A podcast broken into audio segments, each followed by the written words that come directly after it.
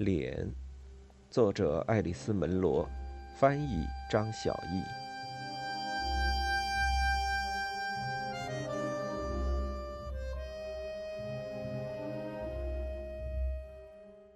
我对这种说法深信不疑。爸爸看着我，凝视我，注意到我，也只有过这么一次。在此之后，他就接受了现实。那时候还不允许父亲步入孩子出生的光荣舞台，也就是女人准备生孩子的地方。在那儿，产妇强忍住哭泣，或者大喊大叫的忍受痛苦。只有睡在病床上、躺在半私人或是全私人病房的妈妈们收拾干净了、清醒了，盖上了浅色的毯子，才会让爸爸们见到。我妈妈有一间私人病室，正如她在小镇的地位一般，并且正好也亲眼看见了未来事情会变成什么样子。我不知道爸爸站在育婴室的窗户外面凝视我，是在见过我妈之后还是之前？认为是之后。这样的话，当他听到门外有他的脚步声。脚步声穿过他的房间时，他听出来爸爸脚下的怒火，但不知道这是怎么回事儿。不管怎么样，反正他给他生了个儿子。大家都觉得所有男人都想要儿子。我知道他说了什么，或者说是妈妈告诉我他说过的话。好大一块碎竹竿，然后是，你用不着想着把那东西带回家了。我的脸有一边很正常，我的全身，从脚趾到肩膀也都很正常。身长二十一英寸，体重八磅五盎司，一个结实白皙的男婴。虽然刚刚经历了一趟寻常不过的旅行，皮肤可能还是红彤彤的。我的胎记不是红的，是紫色的。在我还是个婴儿，还是个小小孩的时候，颜色很深。不过等我长大一些，就渐渐的淡了下来。虽然从来没有淡到看不出来。迎面过来的人，第一眼看见的肯定是胎记。你要是从我干干净净的左脸那侧过来，会吓一跳的。胎记看起来就像有人把葡萄汁或是颜料甩在了我的脸上。飞溅上来一大块，到脖子那儿变成了点点滴滴的形状。它围住一只眼睛，然后绕着鼻子转了漂亮的一圈。就因为这样，这只眼睛的眼白看起来才这么清澈可爱吗？这是我妈妈傻瓜语录中的一句，虽然情有可原。她只是想让我自己喜欢自己而已。更奇怪的是，因为没有人和我说过真话，所以我几乎相信了她的话。当然了，我爸爸终究没办法阻止我进家门，并且我的存在，我的出现，理所当然的铸就了父母之间的巨大裂痕。不过，我很难相信以前没有裂痕，至少有误解，还有冰冷的失望。我父亲的父亲没有受过什么教育。开了一家制革作坊，然后是一家手套厂。当时间进入二十世纪，财产渐渐缩水，不过大房子仍然屹立在原地，园丁和厨师也还在。我父亲上了大学，参加了兄弟会，每次提起时，他都说这是他人生的一段美好时光。手套厂破产之后，他进了保险公司。和上大学的时候一样，他在我们小镇是一个公众人物，高尔夫球打得很棒，还是一个好水手。对了，我还没说，我们住的是祖父盖的维多利亚式的房子，房子坐落在休伦湖的山崖上，面对着夕阳。在家里，父亲最活跃的特质就是仇恨和鄙视的能量。其实这两种情感是共生的。他仇恨并且鄙视一些食物。一些汽车的构造，一些音乐、演讲礼仪、时尚服装、广播喜剧演员，后来又仇恨、鄙视电视名人，还有惯常的种族和阶级分类。不过在那个年代，这本来就是用来仇恨和鄙视的，尽管用不着像他那么彻底。实际上，只要一出家门，他的大部分观点没有人和他争论。不管是他的兄弟会伙伴，还是出海的伙伴，我认为正是他的激进给人们带来了尴尬，同时也带来了对他的赞赏。直言不讳，别人就是这么说他的。显然，制造出我这样的产品，在他看来简直就是每天一推开房间门就不得不面对的侮辱。他一个人吃早饭，不回家吃午餐。早餐和午餐妈妈都和我一起吃，有时晚餐也和我一起吃，余下的时间和他一起。后来我估计他们为此吵了架，变成了我吃饭的时候妈妈陪我坐着，而他和他一起吃饭。可以这么理解，对他们的婚姻幸福。我是一点忙也没帮上。不过他们当初怎么在一起的呢？妈妈没有上过大学，她只能借钱读一所培训学校。在她那个年代，老师就是从培训学校出来的。她害怕出海，高尔夫也打得不好。就算有些人说的不错，她以前是个美女，她的外表也不会是我爸爸喜欢的类型。他聊过，他觉得是尤物的那几个女人，还有后来成了他甜心的女人。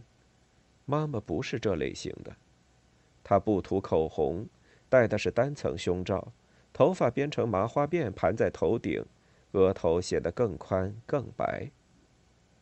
她的衣服永远和时尚没什么关系，多少有几分没形状，过分的庄严。她是那种你觉得戴着上好的珍珠项链的女人，虽然我想她大概从来不曾真的戴过。我似乎打算说的是，我猜想自己可能只是个借口，甚至有可能是天赐良机，我成了他们之间现成的争端，成了他们不可解决的问题，把他们扔回天然的分歧之中。实际上，这样的状态下，他们反倒舒服点儿。我在小镇生活的所有年头，都没有见谁离过婚，所以也许是想当然的认为，还有别的夫妻在一幢房子里各过各的日子，还有别的男人女人已经接受了这样的现实，他们之间的差异从来不能弥补，有些话或是行为从来没有得到过原谅。障碍从来就没能消失。这样的故事接下来也毫不意外了。爸爸抽烟喝酒很厉害，当然他的大部分朋友不管是什么处境，大半也都是如此。爸爸五十多岁就中了风，几个月后死在了床上。当然这段时间我妈妈把他留在家里，始终在照顾他。而爸爸并没有变得温柔一点、感激一点，反倒是一直污言秽语的辱骂他。不幸让爸爸更为激烈，反正对妈妈来说，什么侮辱都能解释得过去，而爸爸呢，似乎非常的满足。有个女人在葬礼上跟我说：“你妈妈是个圣人。”这女人的面孔，我至今仍然记得非常清楚，不过忘记她的名字了。一头白色的发卷儿，涂了胭脂的脸颊，面容清秀，垂泪低语。我立刻开始讨厌他。我板着脸。那一年我大学二年级，从来没有参加，也从来没有人请我参加爸爸的兄弟会。和我一起消磨时光的人，是一些想当作家、想当演员，又活在当下的智慧，致力于浪费时间的家伙。他们是些无情的社会评论家，横空出世的无神论者。那时候，我对言行举止像圣人的人毫无敬意，而且诚恳地说，我妈妈也没有打算当圣人，她离那些虔诚的神圣观念远得很。所以对我也没有这种要求。我每次回家，他从没叫我去爸爸的房间说一言半语和解的话，我自己也没去过。没有和解的观念，更别说什么祝福。我妈妈可不是个白痴。她曾经一心扑在我身上，我们俩都没这么说过，但我想，在我九岁之前就是这样的。他一开始在家教我，然后把我送到学校去。上学听起来就像一个灾难之源。备受妈妈宠爱的紫脸蛋小家伙突然掉进了形形色色的奚落之中，遭受幼小的野蛮人无情的攻击。不过我的日子算不上糟糕。现在想起来，我也不清楚这是因为什么。我个子高，身强力壮，也许这些帮了我的忙。不过，我想，我家里的气氛和脾气暴躁、粗暴无礼、互相憎恨的环境，能让其他任何地方都显得合情合理、容易理解，哪怕这种理解并非积极主动的，只不过是被动接受。有没有人努力对我好一点，这根本就不是个问题。我的外号叫葡萄籽，不过，反正每个人都有个难听的外号。有个男生脚特别臭，每天洗澡都没用，大家都叫他黄鼠狼。他高高兴兴的忍着。我过得还不错，我给妈妈写信时语调滑稽，她的回信风格也颇为近似。他略带讽刺的告诉我发生在小镇或是教堂里的事儿。我记得他描述了一场争论，议题是为女士的茶会准备的三明治怎么切才正确。他甚至试图幽默的、不带怨毒的描述爸爸，他称他为神的恩典。写到这里，我已经把我眼中的父亲塑造成了一个畜生，而我妈妈则是拯救者和保护人，对此我深信不疑。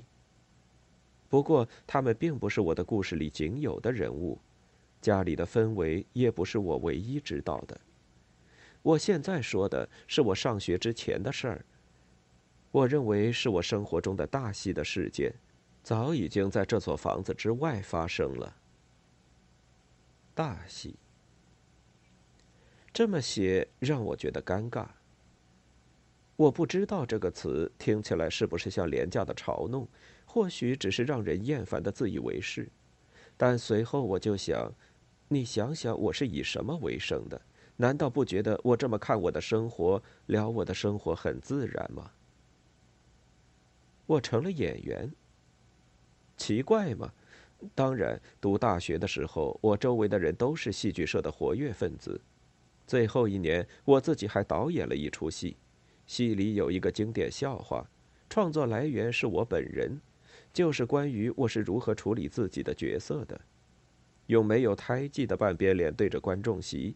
必须走过舞台的时候就倒退，不过如此极端的手法其实没有必要。那时候国家电台有一档雄心勃勃的常规戏剧节目，每个礼拜天晚上都有，都是根据小说改编的，莎士比亚、易卜生。我的嗓音天生就有很强的适应能力，再加上一些训练，变得更好了，所以我就被录用了。开始只是个小角色，不过那时候电视把广播挤得行将凋零，我却几乎每周都要上节目，所以我也有了一批忠实的听众，即使人数算不上众多。有听众来信批评不良语言，反对提及乱伦，我们确实在某些希腊戏剧里提过，不过并不像我妈妈担心的那样，有大量雪花般的来信指责我。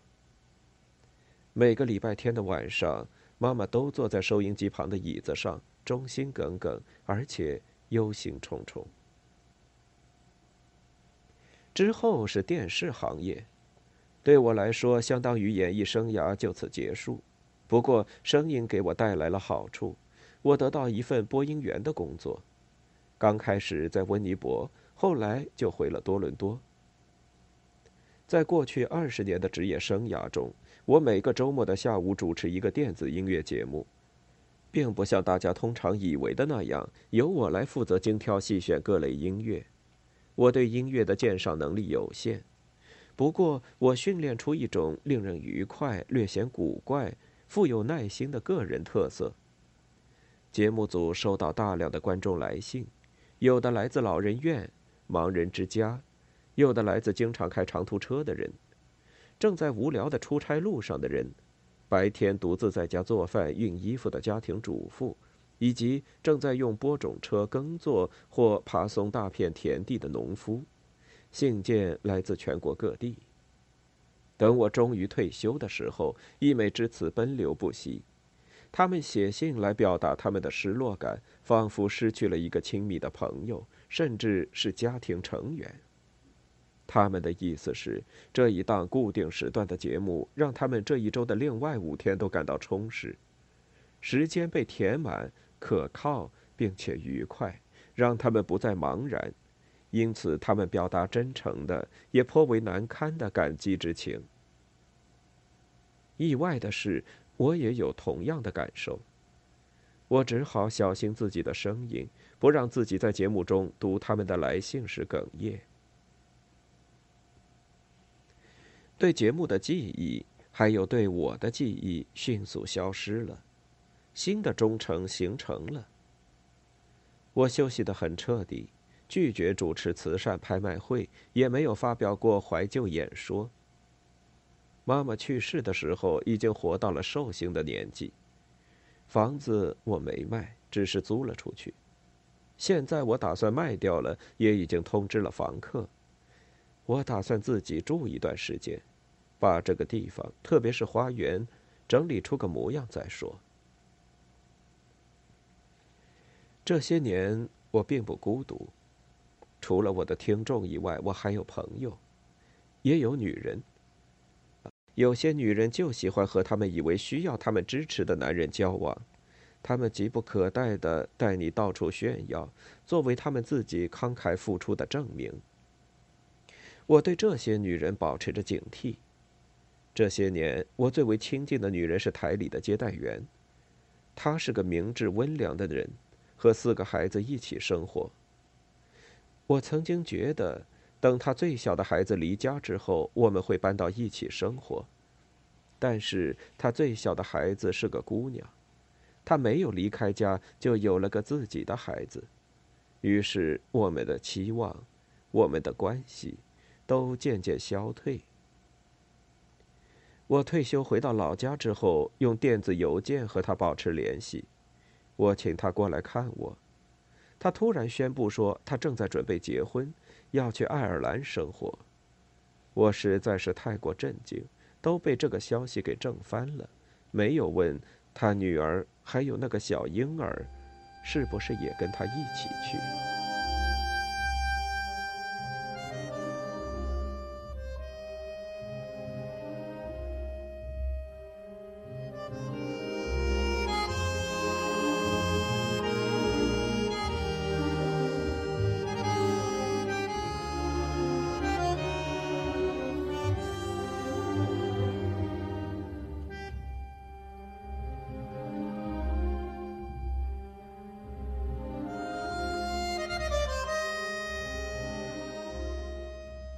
园实在是又脏又乱。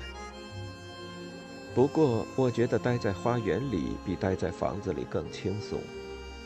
屋子外头还是老样子，里面的变化则翻天覆地。妈妈把后头的起居室改成了卧室，食物储藏间完全改造成了洗手间。再后来，为了适合房客居住，放低了顶棚，装上便宜的门，贴了几何图案的艳丽墙纸。花园就没有这么大的变化，只不过是疏于照顾。多年生长的植物仍然在野草中间蔓延。大黄苗圃有六十年或七十年历史。比雨伞还大的撕破的叶子成了它的地标。六棵苹果树还在，挂着的小苹果被虫子蛀得坑坑洼洼，是什么品种我也忘记了。我清理过的地面看起来那么微小，但清理出的野草和树枝已经堆积如山，必须要拖走，而且还得我自己花钱。城里不让放火烧落叶了。以前，一个叫皮特的花匠照料着我们的花园。我忘记他姓什么了。他跛了一条腿，脑袋永远歪向一边，不知道是因为事故还是中风的缘故。他干活慢，但是心细勤恳。皮特似乎心情永远都不好。妈妈和他说话的时候，声音柔和，以示尊重。他让他留意一下他照料不够的苗圃。后来，这些苗圃就有了变化。皮特讨厌我，因为我总是在不该骑车的地方骑我的三轮车，还在苹果树底下搭我的藏身之处。大概也因为他知道我小声骂他“小人皮特”。我也不知道这外号从哪儿来的。也许是从漫画里来的。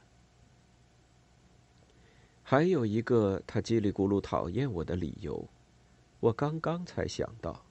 奇怪的是，以前从来没这么想过。我们都是有缺陷的人，明显都是身体遭受厄运的受害者。你可能以为这样的人有共同话题，不过通常来说，他们没有。有的是。本来快要被遗忘了，但对方又提醒了你。不过这我也不确定。妈妈把事情都安排好了，所以大部分时间里我似乎根本意识不到自己的状况。他声称他要在家里教我，是因为我支气管有毛病，而且一开始的两年学校闹传染病，他要保护我不受细菌的感染。有没有人相信他的话？我不知道。何况我爸爸的不友善，家里人人都有感觉。我从来不觉得他是专门针对我的。在这里，我还得重复自己的话。我要说，我觉得妈妈做的对。对一个人明显缺陷的强调、持续的刺激和成群结伙造成的压力，会把尚且年幼的我抓住，让我无处可逃。现在就不一样了。对一个像我这样忍受折磨的孩子来说，真正的危险是周围的人小题大做、卖弄爱心，而不是嘲笑和孤立。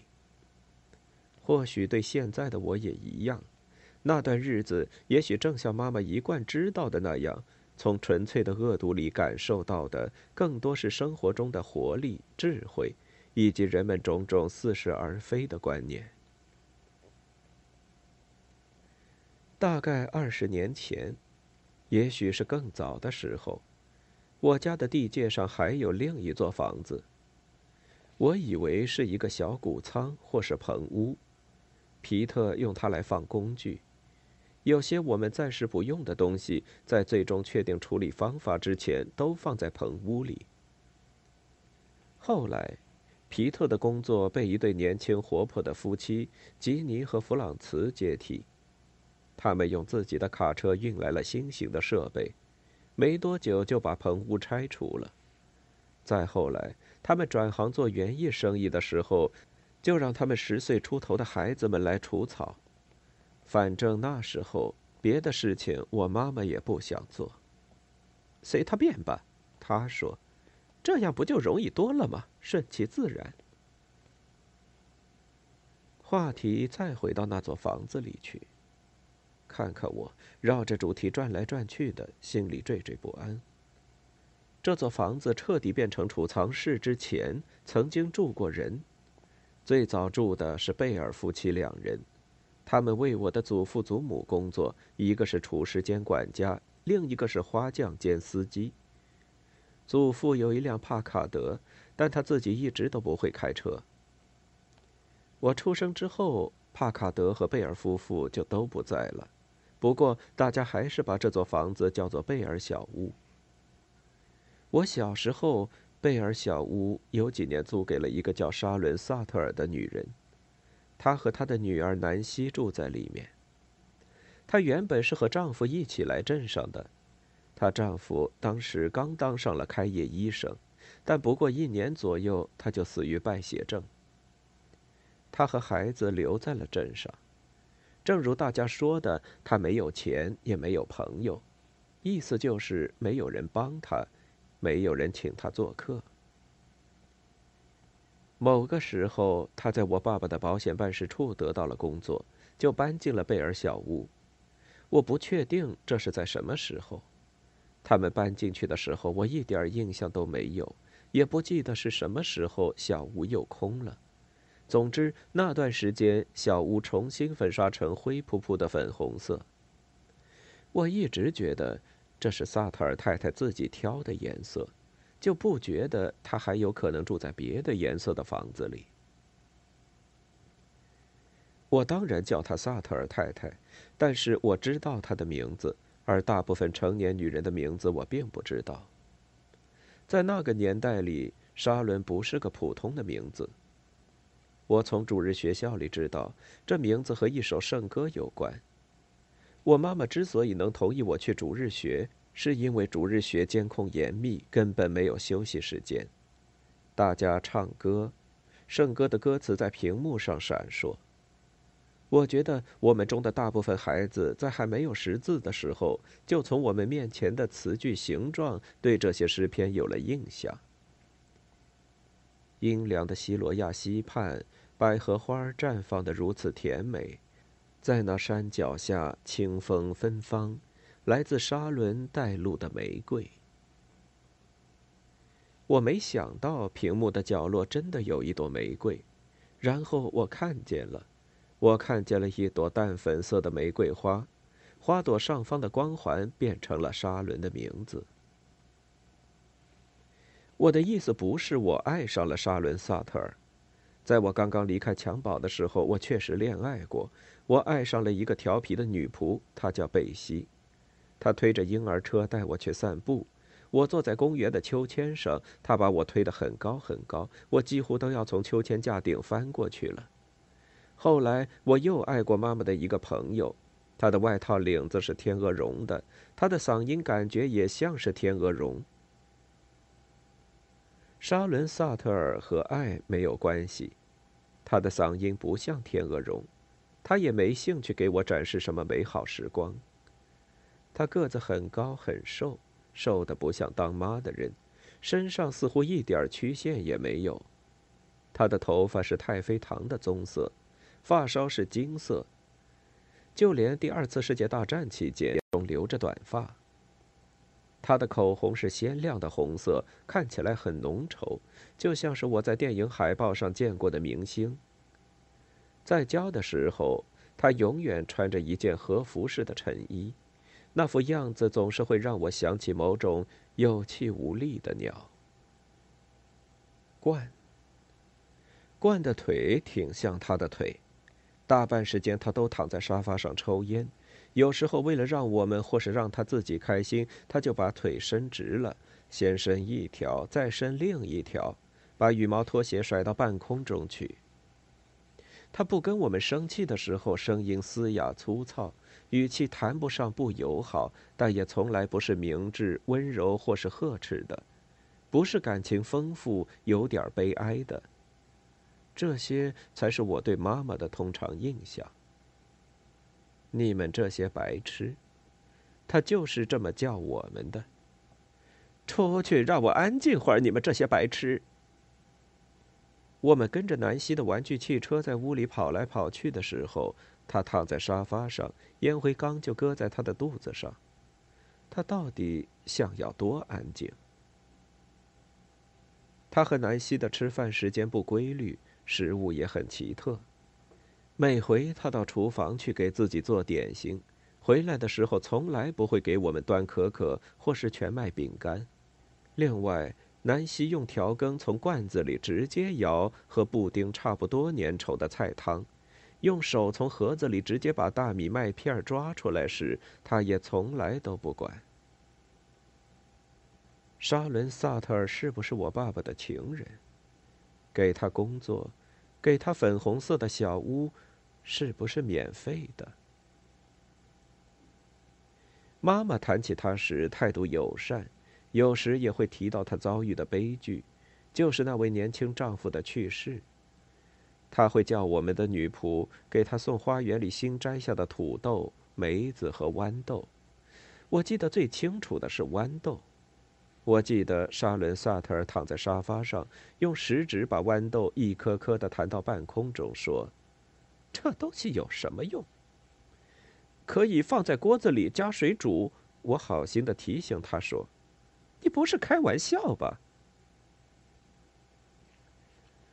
至于我爸爸，我倒是从来没有看见他和他在一起。我爸爸去上班的时间挺晚，回家又早，然后就去玩他的各种体育活动。有些周末，沙伦搭火车去多伦多，不过每次他去的时候都带着南希。南希回来后会讲述他的种种经历，还有他看见的大场面，比如多伦多的圣诞大游行。当然，南希的妈妈也有不在家的时候，并未穿着和服躺在沙发上。可以假设这些时间她不是在抽烟或休息，而是在爸爸的办公室工作。反正我也从来没有去过我爸的办公室，那儿也绝对不是欢迎我的地方。南希的妈妈上班的话，南希就得待在家里。每到这种时候，爱发牢骚的科德太太就坐在厨房里听广播里的肥皂剧。她不让我们进去，自己把能吃的都吃了，因为我们一般都在一起。我从来就没有想过可以一边照看我，一边照看南希，或是叫女仆看着我们把雇佣科德太太的钱省下来。现在我的印象是，只要是醒着，我们就在一起玩。大概是从我五岁开始，一直到八岁半结束。南希比我小半岁，大部分时间我们都在室外玩，肯定有下雨的时候，因为我记得，要是在屋里玩，南希的妈妈会生气。我们得离菜园子远一点，不要踩到花。不过，我们一般都在苹果树底下玩，在一片浆果地上来来去去，还有小屋一头的一块荒地。德国人来的时候，我们的防空洞就盖在这里。我们的小镇北边有一个训练基地，真正的飞机一直在我们头顶盘旋。有一次，飞机坠毁了。让我们失望的是，飞机掉进了湖里。因为这些战争的迹象，我们把皮特想象成一个纳粹，而不仅仅是小镇的敌人，还把他的割草机想象成坦克。有时候，我们爬到野苹果树上朝他扔苹果，站在树下就看不见我们。他跟妈妈告一回状，妈妈就会少带我们去海滩玩一次。去海滩的时候，他常常带着南希。我们不是去我家房子下面的山崖，那里是一片海水涌来涌去的海滩。我们去的是另一片要开车去的小沙滩，那里没有吵吵闹闹的游泳者。其实他教过我们游泳。南希比我胆子大，这让我很气恼。所以有一次，我把他扔到扑过来的海浪里。一屁股坐在他的脑袋上，他屏住呼吸，乱踢一气，杀出一条生路来。南希是个小姑娘，我妈妈批评我，她是个小姑娘，你应该像对妹妹一样对她。我其实就是像对一个妹妹这么对她的。我从来没有觉得她是个弱者，她确实比我小，但有时候年龄小是优势。我们一起爬树的时候，她可以像猴子一样在树枝之间荡来荡去，而我就不行，我太重了。有一次我们追来追去的，我不记得是为了什么。我一拦住他，他就一口咬在我胳膊上，还咬出了血。这一回我们被分开了，大概分开了有一个礼拜的时间。不过很快我们就从一开始的怒目而视转为急切的盼望、苦苦的哀求，所以禁令就解除了。冬天的时候可以玩了，我们堆雪碉堡。用柴禾来布置碉堡，我们的军火库里装满雪球，谁过来就砸谁。实际上没人过来，这条街是条死胡同。我们只好自己堆一个专门用来挨揍的雪人。要是大雪天出不了门，就在我家由妈妈带着我们玩。万一爸爸头痛躺在床上，我们只好安静点儿。妈妈会给我们读故事书。我记得是《爱丽丝漫游奇境记》。听到爱丽丝喝了一种水，越长越大，卡在兔子洞里出不来，我们都给吓坏了。也许你想知道的是性游戏。没错，我们也会做性游戏。在额外炎热的某一天，我们扎好帐篷，躲在里面。我忘记是怎么回事了。总之，帐篷就是在小屋的后头。我们蜷缩在里面，有意识的互相摸索。帐篷有一种色情但并不成熟的气味，如同我们脱下的内衣裤。各种瘙痒的感觉让我们兴奋，不过没一会儿就不对了。我们浑身发痒，汗淋淋的，迅速萌生了羞耻感。钻出帐篷的时候，感觉竟然是从未有过的疏远。并且奇怪的厌倦了对方。我不记得有没有类似的事情，是不是同样的后果？反正要是有，也没什么奇怪的。如今，南希的脸我已经记不清楚了，没有他妈妈的脸记得清楚。我想他的样子和他妈妈大概是一样的，至少迟早会一样。金黄色的头发自然的变成棕色，但是因为在太阳底下晒得太久，有些褪色了。肤色是玫瑰色，甚至差不多是红的。是了，我看见他的两颊通红，简直像蜡笔涂过。这也是因为夏天在户外待的时间太久，阳光的力量是巨大的。不用说，在我家。除了特意说可以让我们玩的房间，其他房间都不给进去。我们做梦都别想上楼去，也休想下楼去地下室、去前廊或是去餐厅。然而，在南希家的小屋里，除了南希的妈妈想静悄悄地待着的地方，或是科德太太粘着收音机的地方，哪儿都是可以的。每当下午的炎热连我们都受不了时，地下室是个好地方，台阶边没有扶手，我们可以互相挑衅，看谁敢跳，一步一步跳下去，直到跳到坚硬的泥地上。厌倦了互相挑衅，就爬到旧帆布床上蹦来蹦去，装出用鞭子抽马的样子。有一回，我们从南希妈妈的烟盒里偷了一支烟，主要是不敢多拿，想试试抽烟的滋味。南希抽的比我好，因为他比我有更多的机会练习。地下室还有一个老式的木质梳妆台，上面搁了几罐油漆和清漆，大部分都干掉了，一堆干硬的刷子、搅拌棒，还有用来调试颜色和清洗刷子的木板。少数几罐漆的盖子还扣得挺紧，挺难撬。开了以后，我们发现油漆还能搅拌均匀。我们把刷子放进油漆里，花了点时间把刷子弄松，然后把沾着油漆的刷子往梳妆台的木板上砸，砸了个乱七八糟。还是没见到有多少颜色。不过我们发现了一瓶松节油，这下效果就好多了。朱宗刷子可以用了，我们可以刷了。感谢妈妈，这时候我已经学会了一些拼写，南希也会，她刚上完二年级。写完之前不要看，我对他说，把它稍微推远了点儿。我已经想好我要写什么了，反正南希也正忙着在一罐红漆里搅他的刷子。我写的是纳粹有兽。现在看吧，我说，他早就转身背对我了。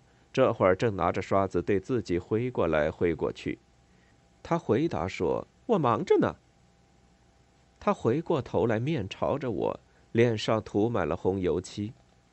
现在我和你一样了，他说着，把刷子往下拉，红漆一直刷到脖子上。现在我和你一样了，他听起来很兴奋，我以为他在嘲笑我。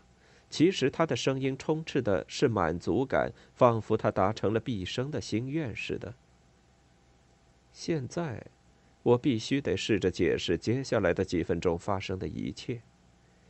第一反应是他看起来真可怕。我不相信我的脸上有哪里是红的，根本没有。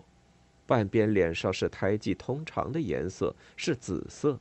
而且我说过，我觉得随着年龄的增长，颜色渐渐淡了。不过在我心里，我看见的颜色不是这样的。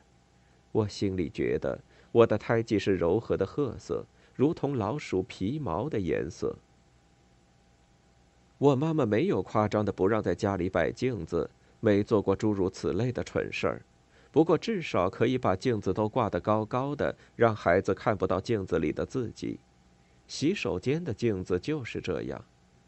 唯一能让我轻松看到自己的是挂在前厅的镜子。白天室内颇为晦暗，到了晚上就有微弱的灯光。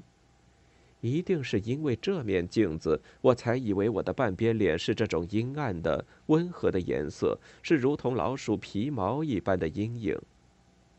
我一直是这么想的，所以南希的红油漆。成了一种巨大的侮辱，一个恶毒的玩笑。我用尽全身的力气把他往梳妆台一推，自己夺路奔上台阶。我想，我是想找一面镜子，或是找一个人，让这人告诉我他错了。只要有人确认了我的想法，我立刻会恨死他的。我要惩罚他。不过那会儿我还没有时间盘算怎么惩罚他。我从小屋跑出去，虽说是礼拜六，不过我没看见南希的妈妈。我砰地关上了纱门，在沙砾小路上狂奔，然后跑上剑兰丛中的石板小径。我看见妈妈从阳台上的柳条椅上站了起来，她平时就坐在那里看书。不是红的！我咽下愤怒的泪水，喊道：“我不是红的！”妈妈震惊的下了台阶。但还是太远，她不知道是怎么回事。紧接着，南希就从小屋里跑出来，昏头昏脑的跟在我后面，涂着一张鲜艳的脸。我妈妈明白了。你这讨厌的小畜生！他冲南希吼道：“我从来没有听过他发出这样的声音，尖利、狂乱，甚至颤抖。”你别过来！你敢过来？你这坏姑娘！你有没有一点起码的同情？你有吗？没人教育你吗？南希的妈妈从屋里出来了，一头湿淋淋的头发挡在眼睛的上面，用手按着浴巾。老天爷，这儿连洗个头都不得安宁！我妈妈冲她继续吼：“别在我和我儿子面前说这种话！”哎呀呀！南希的妈妈马上就回答。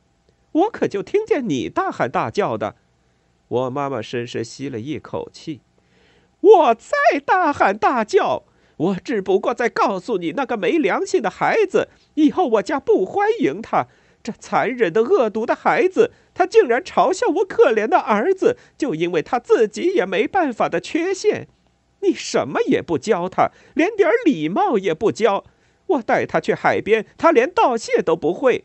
他连请谢谢都不会说，也难怪有这么一个裹了块毛巾就开始晃来晃去炫耀的妈妈。妈妈的话滚滚而来，仿佛一股痛苦、愤怒、挣扎的洪流倾泻出来，将无休无止的继续下去。尽管这时候我已经拽住了他的衣服，说：“别别这样了。”这下更糟，妈妈的话咽到了肚子里，眼泪却流了出来。她身体颤抖，声音哽咽。南希的妈妈把湿头发从眼前撩开，站在那儿看。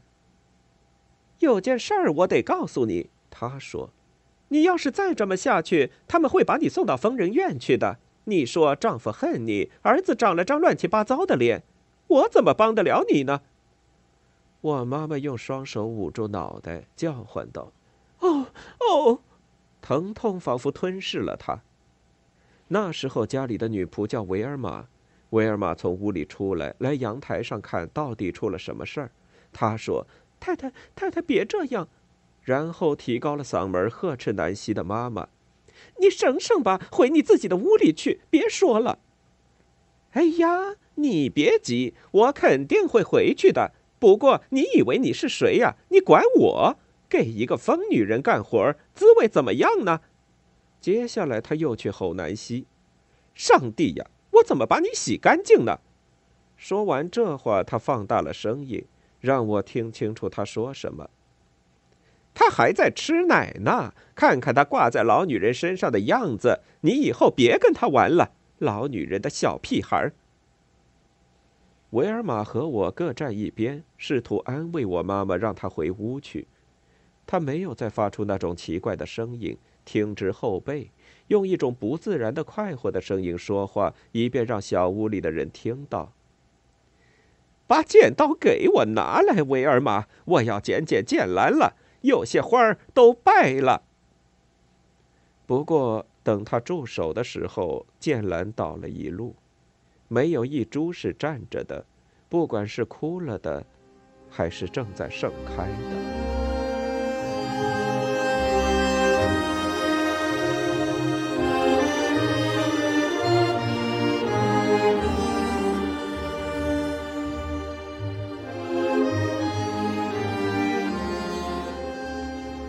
正如我之前所说，这件事儿一定发生在礼拜六，因为南希的妈妈在家，维尔玛也在我家。礼拜天维尔玛是不来的。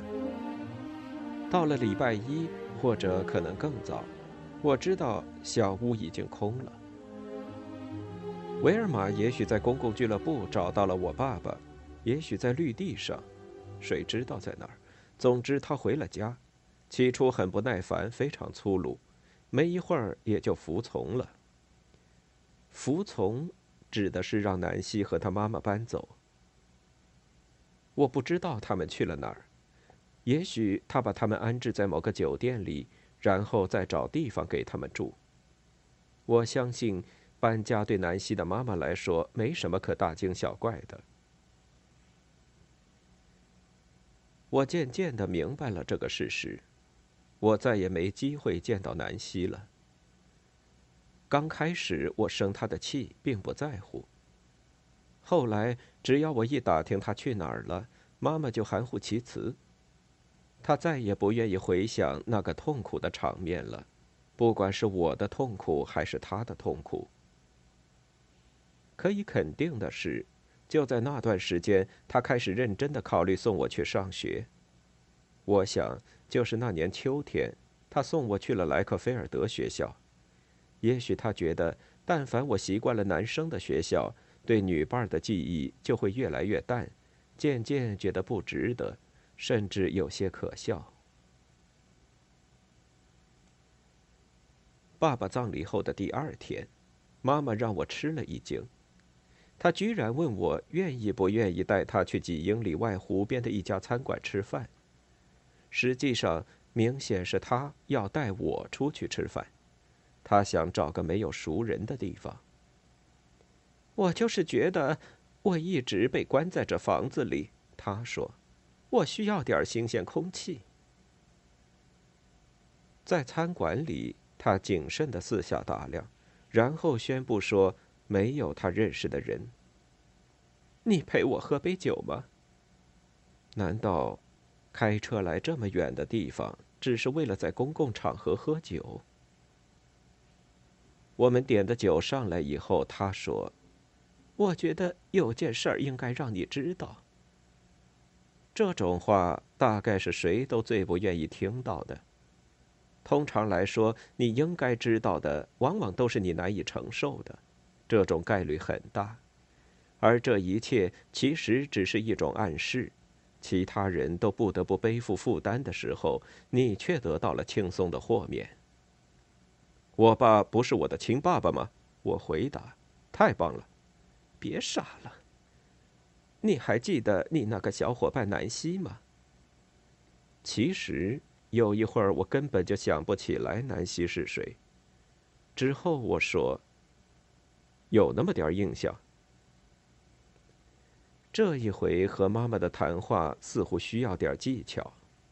我要让自己的心情保持愉快、俏皮，而且不为所动。他的声音，他的表情都有些隐隐的悲伤。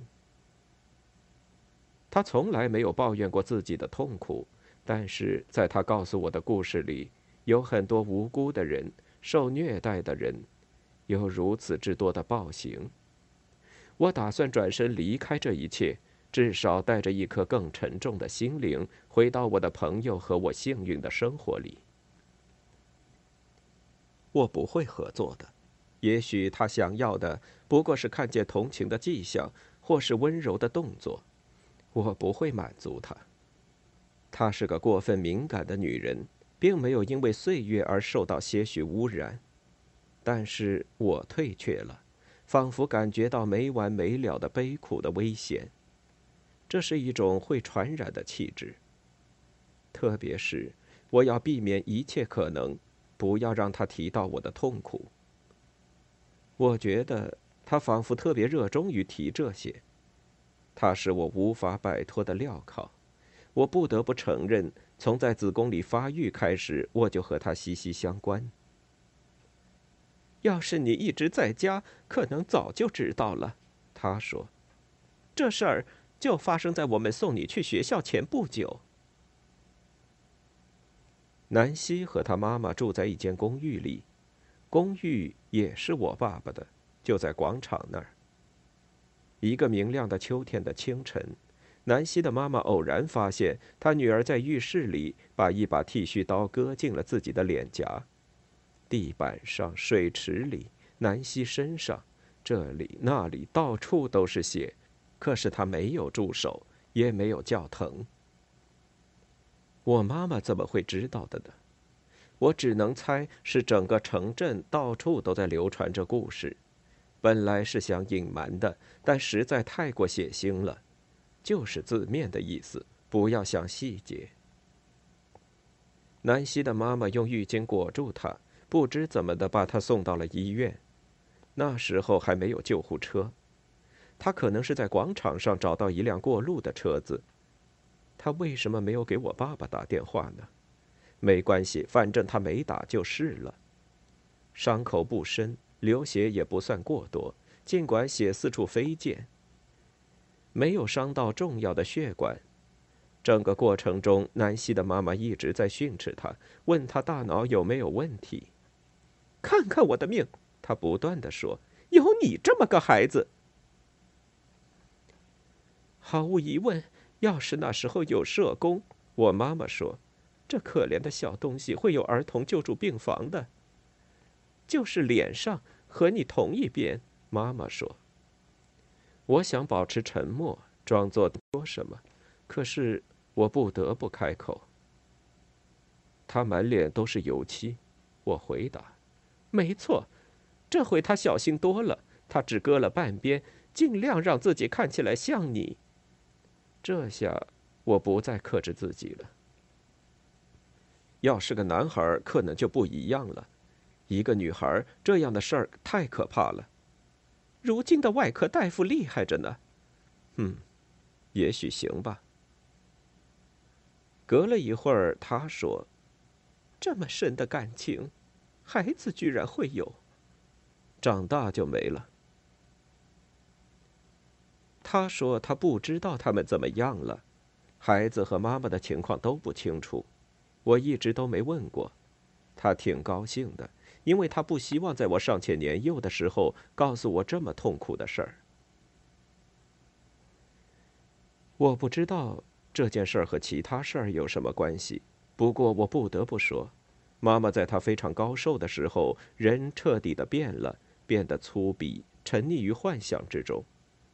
她声称我爸爸是个伟大的情人，而她自己则是一个漂亮的坏女孩。她宣称我应该娶那个割脸的女孩进门，因为我们俩中谁都不会因为对方干了什么事嘲笑对方。他咯咯直笑，说：“因为你们俩都乱七八糟的。”我同意。从那以后，我相当的喜欢他。几天前，我被一只黄蜂叮了。当时我正在一棵老苹果树下清理腐烂的苹果。黄蜂正好叮在我的眼睑上，眼睛立即就睁不开了。我一只眼睛看路，开车去了医院。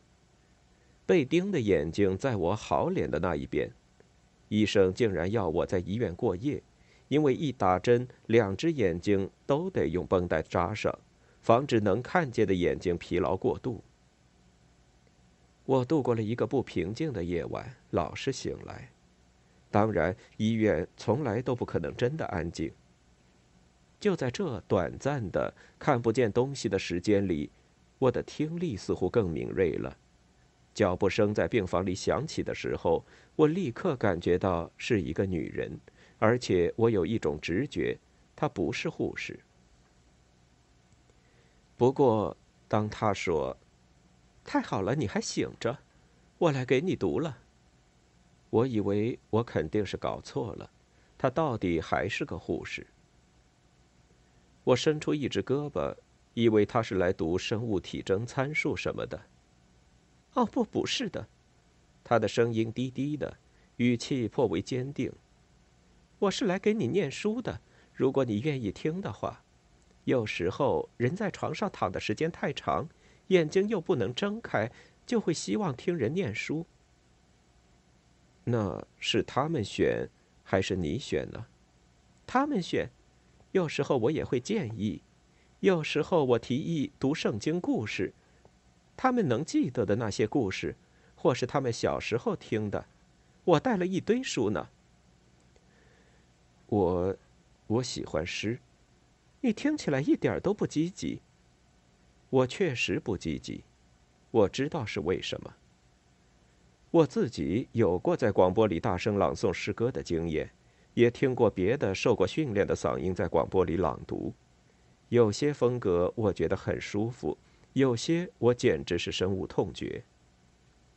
那，我们做个游戏吧，他说，听起来好像我跟他解释过了，事实上我并没有。我给你读一两行，然后停下，看你能不能背出下一行，怎么样？我突然意识到，他可能非常年轻，急切的需要认可，需要在工作上获得成功。我说行。不过不要古英语的。国王坐在邓福姆林城堡中，他以询问的语气开始了，喝着血红的葡萄酒。我接上，我们一句接一句，情绪不错。他朗诵的很好，虽然语速有点孩子气，仿佛是在炫耀。我渐渐开始喜欢自己的声音，不时的陷进演员的光环之中，真不错。他说：“给你看看那百合生长的地方，在那意大利的岸边，是百合生长的地方，不是风吹百合的地方吗？”他问。其实我没带这首诗的书，我应该记得的。没关系，挺好。我喜欢你广播里的声音。是吗？你听过？当然了，很多人都听过。他不再给我一句一句的提示，让我一个人背下去。你大体能想到的：多佛海滩、忽必烈汗、西风颂、野天鹅、青春挽歌。也许也没全部都朗诵，或者没有从头背到尾。你喘不上气来了，他说着，小手飞快地放在我嘴巴上，接着他的脸或是半边脸靠在我脸上。我得走了，走之前还有一个，这个难，因为我不打算从头开始。没有人为你长久悲伤，为你祈祷，想念你。你的位置空空如也。我从来没听说过。我回答说：“真的，真的，你赢了。”这时我起了疑心，他似乎变得心烦意乱，甚至有些乖戾。我听到大雁从医院飞过的鸣叫声。每年这个季节，他们就开始练习飞行。然后飞的距离越来越远，直到有一天他们会飞得不见影子。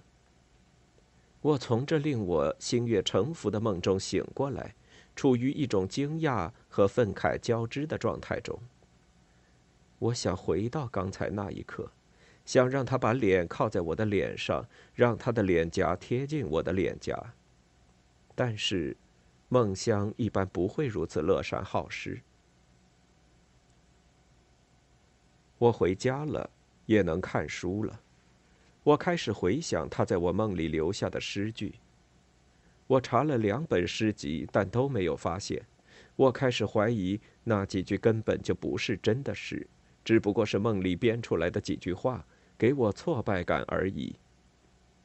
可是，到底是谁编的呢？秋天更晚些的时候。我在整理一些旧书，准备捐给慈善义卖会。一张褐色的纸掉了出来，上面用铅笔写了诗行。不是我妈妈的笔记，我也不觉得是我爸爸的。那到底是谁的呢？这个人也在底下写了作者的名字：瓦尔特·德拉梅尔。没有书名。这个诗人我不熟悉。对他的作品没有印象，不过我应该读过这首诗，也许不是在这张纸上，可能是在教科书里。我肯定是把这些诗句埋藏在了记忆的深处。但是为什么呢？是为了让这些诗句在梦中和我开玩笑吗？为了让一个坚定的女孩子的幻影在梦中和我开玩笑吗？没有悲伤可言，时间治愈了一切之不可能。没有失去，没有背叛，就不能痊愈。抚慰灵魂，纵然坟墓隔开爱人与挚爱，还有他们分享的一切。看那甜美的阳光，阵雨已经止息。花朵在炫耀自己的美丽，多么美好的天气！不要念念不忘，不管是爱亦或是责任。久已忘怀的老朋友们，也许在某处等候。生命和死亡终于变成了同一个问题。没有人为你长久悲伤，为你祈祷，想念你。你的位置空空如也，你已不在。这首诗并没有影响我的心情，某种程度上，它让我觉得我的决定是对的。我没有卖掉房产，而是选择住在这里。这里发生过事情，在你的一生中，有几个地方。甚至只有一个地方发生了什么事情，因此所有其他的地方都只是这里。我当然明白，要是我认出了南希，比方说在地铁里，在多伦多，我们两人的脸上都有醒目的标记。最大的可能是我们想方设法做到的，恐怕只是一场尴尬且毫无意义的对话。急急忙忙的列举一些没用的事实，当成自传。我会看到他修复的近乎正常的面孔，或者仍然显著的伤口。但是，大概不会谈这个。也许会谈谈孩子。不管他的脸修复的怎么样，也未必不能有孩子、孙子、工作。我也可能不得已的和他谈谈我的工作。我们会感到无比震惊，情感受到强烈的刺激，急不可待的想要走开。你觉得这样能改变什么吗？答案是当然，暂时，然后永不会再改变。